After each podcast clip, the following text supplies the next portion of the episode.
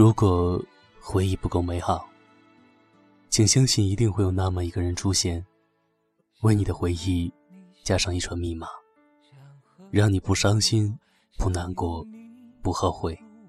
你们好，我是小齐，这里依旧是 FM 幺八零四六三回忆密码。今天我们的话题是：假如给你一部时光机。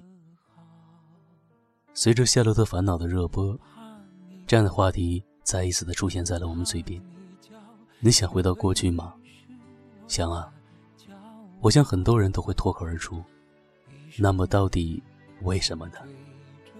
我想是因为我们心中有了遗憾吧。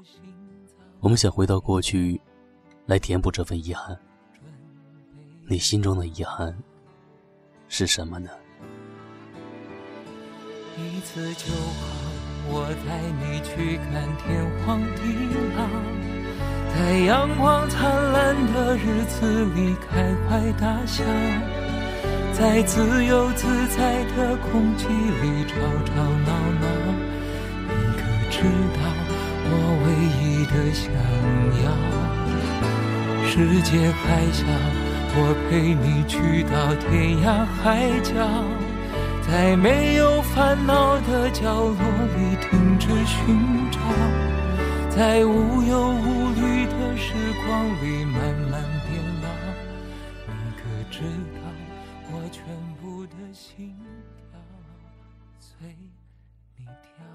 今天参加朋友的婚礼，很隆重的那种。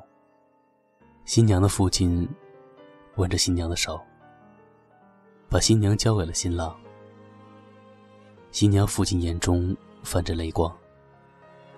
当两个人缓缓的向舞台中央走去的时候，我突然冒出一个想法：如果是两个相恋很久的人，没能一起走上这舞台，没能接受所有人的祝福，这是不是一种遗憾呢？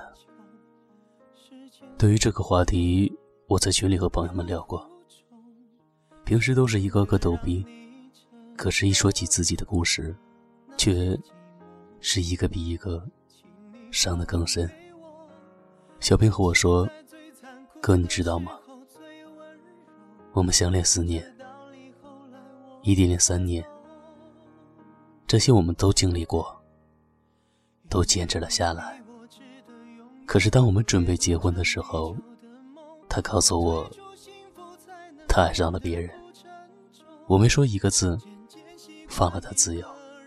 于是我得了一种病，我每天晚上不敢看窗户外面，因为那条路，他再也不会回来了。其实一个人不爱你的时候，你是可以感受到的，只是我从来没敢想过。小兵说：“如果可以回到过去，我希望可以回到高二。”那年开学的第一天，我不会再趁着搬桌子的机会和他搭讪，不会和他有意无意的聊着天，不会在七夕的时候跟他表白，不会买了两年的早餐。我想，我再也没有勇气对教导主任说出那句“我就是在写情书啊”。我还会邀请您参加我们的婚礼呢。我想我会安安静静的读书吧，会上另一所大学，会认识不同的人，选择不认识他，选择另外一种方式，因为我真的接受不了这样的局面。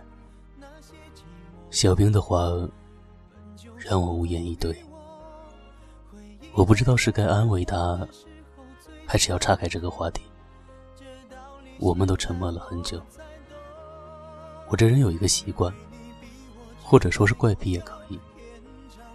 我喜欢在微博上，透过朋友，去看一看朋友的朋友们。有时候从他的第一条微博开始，一直看到最新的。有意思的是，你会看见一个人，从大一到毕业，从工作到结婚，他身边的人。来来走走，会换了好多。那个陪着他四年的人，也终究没能和他走在一起。网上说，如果把《西游记》倒过来念的话，会是一本比原著还要经典的小说。那我们的人生，如果重来的话，会过得更好吗？因为你比我值得拥有曾经做过的梦，我离开幸福就是停止在犯错。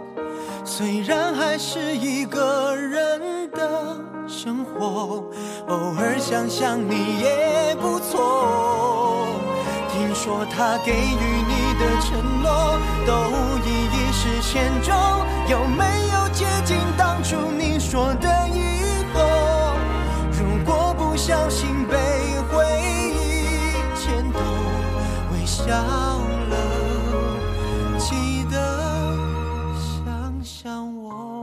丹宁说，二零一一年四月二十一日，我认识了他。那是我第一次见到他，浅蓝色的外套，配着白色的短裙，从我的身边经过。我叫住了他：“同学，你的钥匙掉了。”他回头冲我笑了笑，说了声谢谢。英国诗人白朗宁说过：“他望了他一眼，他对他回眸一笑，生命。”突然复苏，大宁说：“就这样，我们认识了。我追了他两年，他都没有同意。高中毕业后，我追去了云南，他终于答应做我的女朋友了。现在我在和你们说话，他在刷微博呢。”大宁说着说着就笑出了声，笑着笑着。就哭了起来，不是嚎啕大哭，也没有痛彻心扉，却还是弥漫着一股伤感的味道。丹宁接着说：“他说，他前两天结婚了。我在微博上给他发了祝福，他回了一句谢谢。他穿婚纱的样子真美。”据说和湖南台的某个主持人用的是一个摄影师。我看着私信里面我们说过的话，原来我们也曾经聊到过深夜。我在偷偷进他空间的时候，看到了他微博的名字，加了关注。就这样，我们认识了六年。我偷偷进过他空间无数次。我偷偷在食堂看过他无数次，我问到了他的名字。二零一一年四月二十一日，我遇到了他，可是我们却没有一点点的交集。到今天也只是我暗恋了他七年零四十三天而已。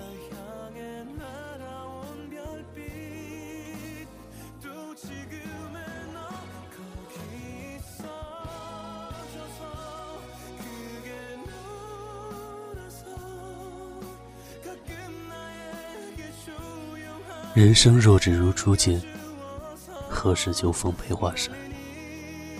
卢氏曾经问过纳兰容若：“你习得的这些字里面，最悲伤的字是哪个？”他想了许久，问道：“是情字吗？”卢氏摇头，轻声地说：“是若。”他解释说：“世人常道。”这件事若能这般这般，这次意外若能如何如何，该多好！将来若能怎样怎样，我们必将如何如何。但凡出现弱字，皆是因为已对某人某事无能为力。这个弱字，是失意者的自欺欺人。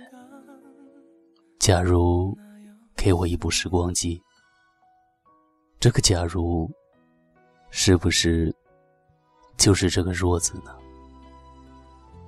我们没能回到过去，没能填补遗憾，没能在结婚进行曲响起的时候，挽着他的手，大声的说：“嫁给我吧。”小兵还在单身。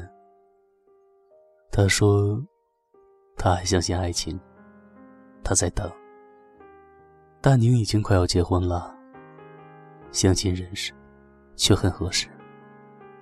他对女朋友说出了全部，他只是笑了笑，对大宁说：“我会一直在的，一直。得到的都是侥幸，失去的才是人生。人生没有时光机的，也许正是因为遗憾，才让我们变得更加懂得珍惜吧。”行走骑马般，跟着飘进灰暗。我不问不问，也许好过一点。被遗憾关在房间，挣扎只是拖